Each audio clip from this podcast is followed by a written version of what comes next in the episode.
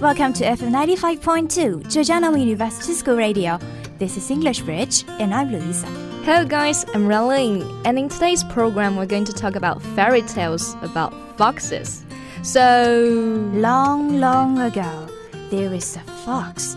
Speaking of fox, what do you think of it? Mm, foxes are always cunning, sly, and playing tricks on other animals, so I think they're not popular with children and readers. But today we bring two stories here. Mm -hmm. And in these two stories, the foxes are friendly and adorable. Uh -huh. One is in pursuit of his star, and the other befriends with the little prince.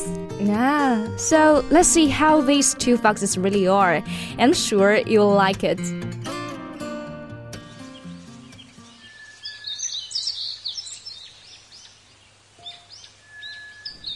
Once there is a fox who lived in a deep dense forest.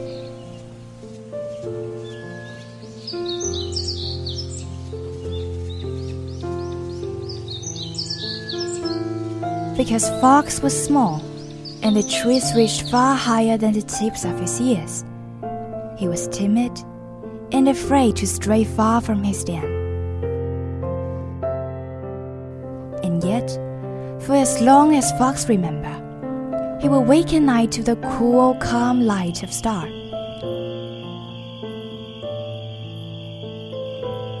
Together, they may pass through the trees, star brightening the shadows ahead. Star was Fox's only friend. Star will light the way for Fox as he foraged for the beetles and ran wild in the tangled thorns. Star looked on when Fox chased the rabbits and raced through the thicket. Even when the rain fell, Fox felt fine. He asked the star to shine through the clouds so he could dance to the rain's tapping beat. All of Fox's happiness was bound to the flickering light of star, and so it has always been. Then one night, for Fox woke up, and everything had changed.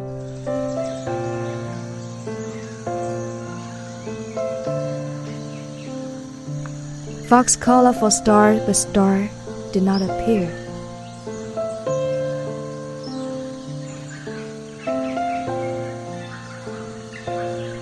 The forest stayed cold and dark and still. In days that followed, Fox dreamed that Star would return, but the darkness drew closer.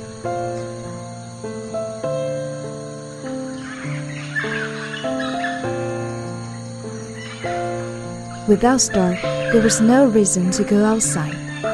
Worried and lonely, he huddled in his den.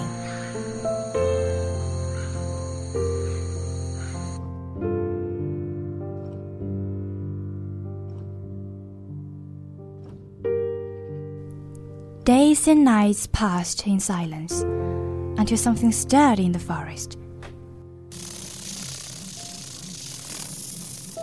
The beetles were on the move.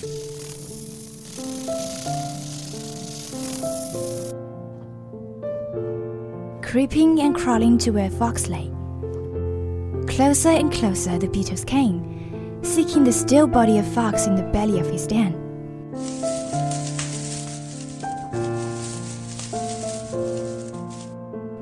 The smell of a thousand beetles ignited Fox's hunger. He faced the darkness and feasted on the tasty beetles. And he felt much better. It was time to go and find Star. Fox peered around gloom and could just make out clumps of thorns. Have you seen my star? Fox asked the undergrowth, but the thorns did not know of any star. Next, Fox came across a colony of rabbits. Have you seen my star? He shouted down the burrows. The rabbits have no time for foxes. Suddenly, Fox was beyond the forest he knew. He looked up at the trees. Have you seen my star? He cried, but the trees were too tall to hear him.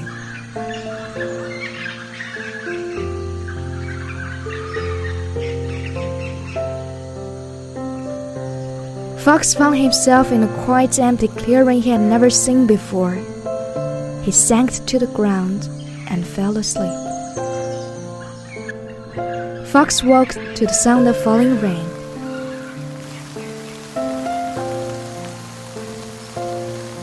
He wanted to know if the rain had seen Star on its travels, but he did not know how to ask the raindrops.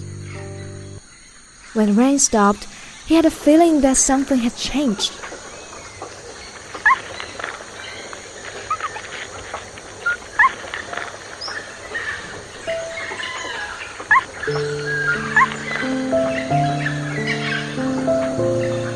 Fox sailed out to the forest, to the trees and leaves, to the beetles and the rabbits, to the tangle of thorns and the life he had left behind. Where did Star go? He stayed still, listening to the noise of the forest, watching the leaves settle on the ground. Look up beyond your years. Fox could not believe there were so many stars. His heart was full of happiness. He knew that somewhere out there was a star that once was his.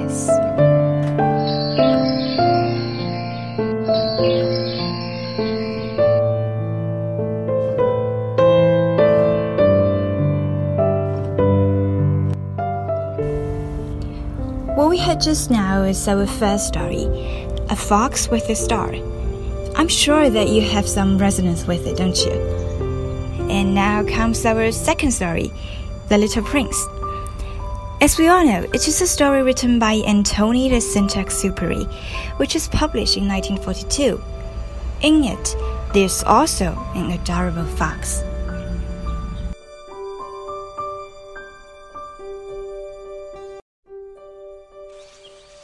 The little prince befriends the fox.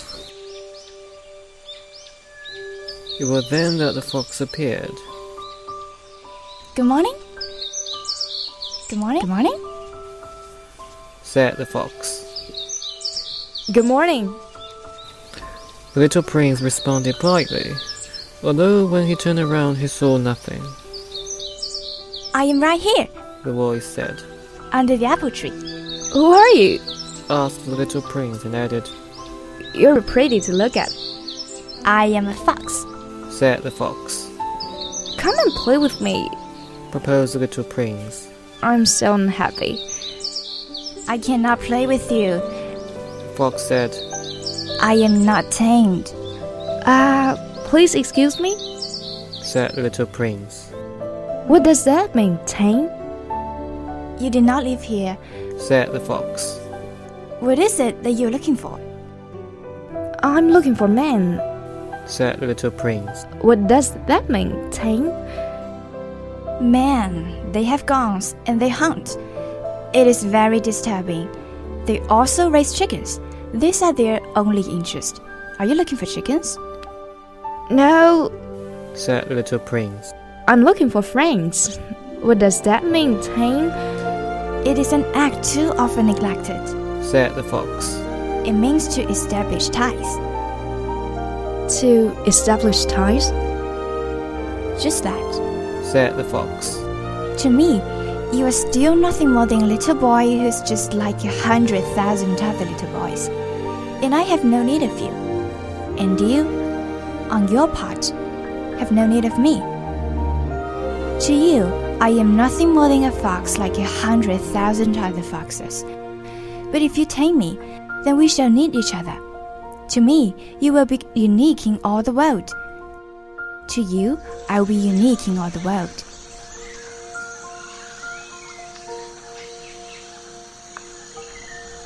I'm beginning to understand. Said the little prince.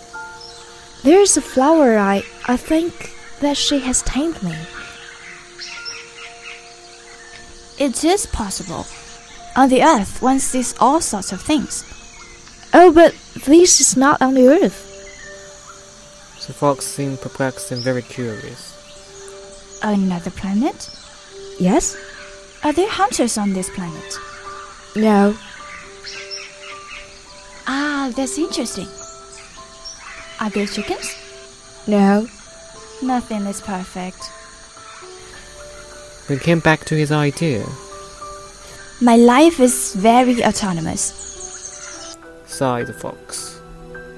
I hunt chickens. Men hunt me. All the chickens are just alike, and all the men are just alike. And in consequence, I am a little bored.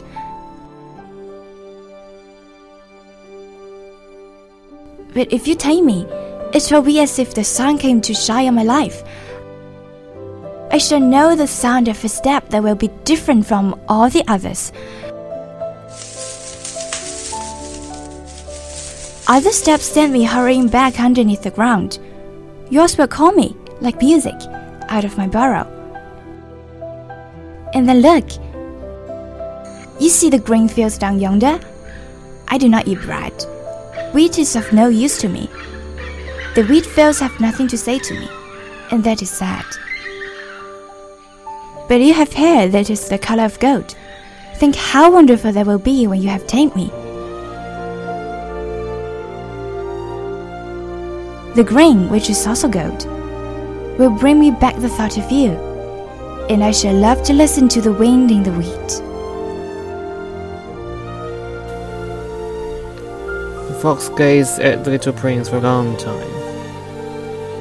Please tame me. I want to, very much, The little prince replied.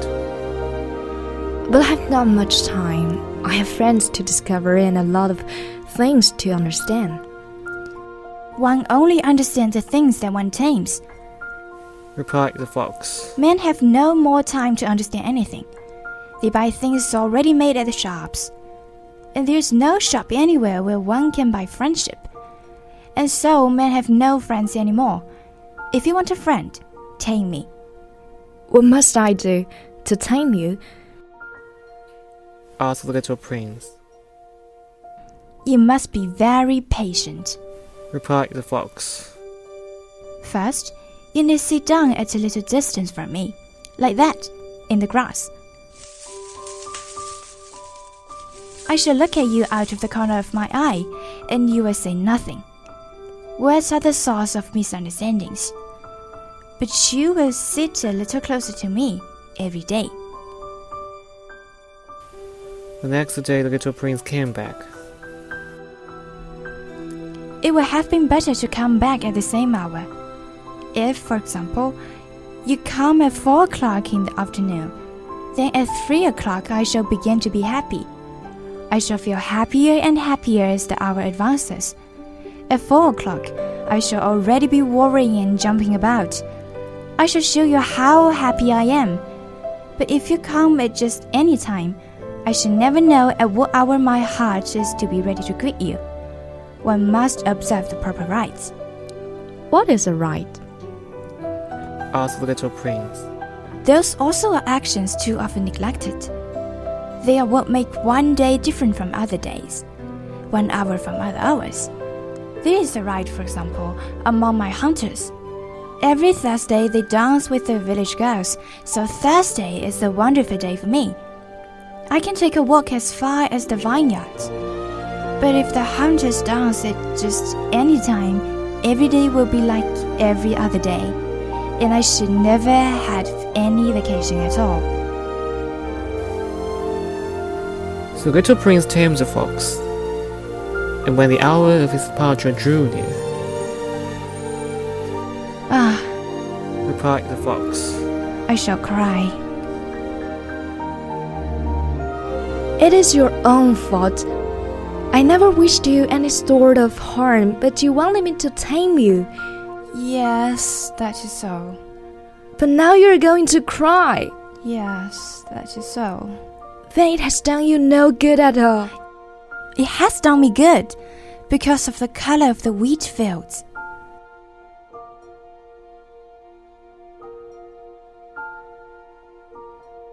You're at all like my rose.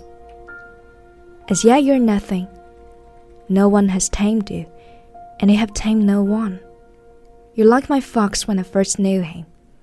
He was only a fox like a hundred thousand other fox, but I have made him my friend, and now he's unique in all the world. And the roses were very much embarrassed.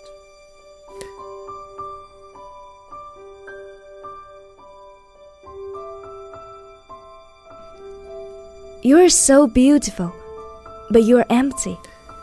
He went on. One could not die for you. To be sure, an ordinary passerby would think that my roses look just like you, the rose that belongs to me. But in herself alone, he's more important than all the hundreds of you other roses. Because it is she that I have watered, because it is she that I have put under the glass globe, because it is she that I have sheltered behind the screen. Because it is for her that I have killed caterpillars, because it is she that I have listened to when she grumbled or boasted, or even sometimes when she said nothing. Because she is my rose. He went back to meet the fox. Goodbye. Goodbye. And now here's my secret a very simple secret. It is only with the heart that one can see rightly. What is essential is invisible to the eye. What is essential is invisible to the eye. It is the time I have wasted for my rose. Men have forgotten this truth. But you must not forget it. You become responsible forever. For what you have tamed, you are responsible for your rose. I am responsible for my rose. Little Prince repeated so that he would be sure to remember. Said the little prince so that he would be sure to remember.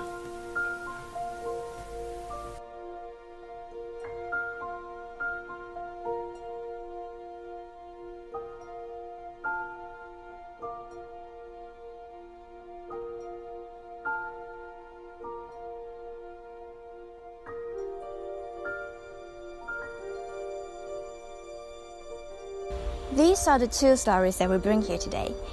What do you think of it? Well, don't rush to answer the question. Let's just review the two stories at first. So, in the first story, we see a fox in pursuit of his star. Long time ago, he was alone, but after he met his star, it filled his life. So, when he lost it, it seems like his whole world go blank. But then, in the pursuit of it, he at last found out that there were more than one star in the world, and his star is always at someone else to support him. In the second story, we witness how a fox and a prince became friends, and how the fox taught the prince the way to cherish and be responsible for something he owns. And now, can you answer the question? Do you still think that foxes are just sly and cunning creatures? Maybe not, right? Foxes can also be really cute and adorable. So, we hope that these two stories can bring you some pleasure and joy in your busy daily life, and we hope that they can help you to relax yourself. And that is the end of today's program. See you next time. Bye bye.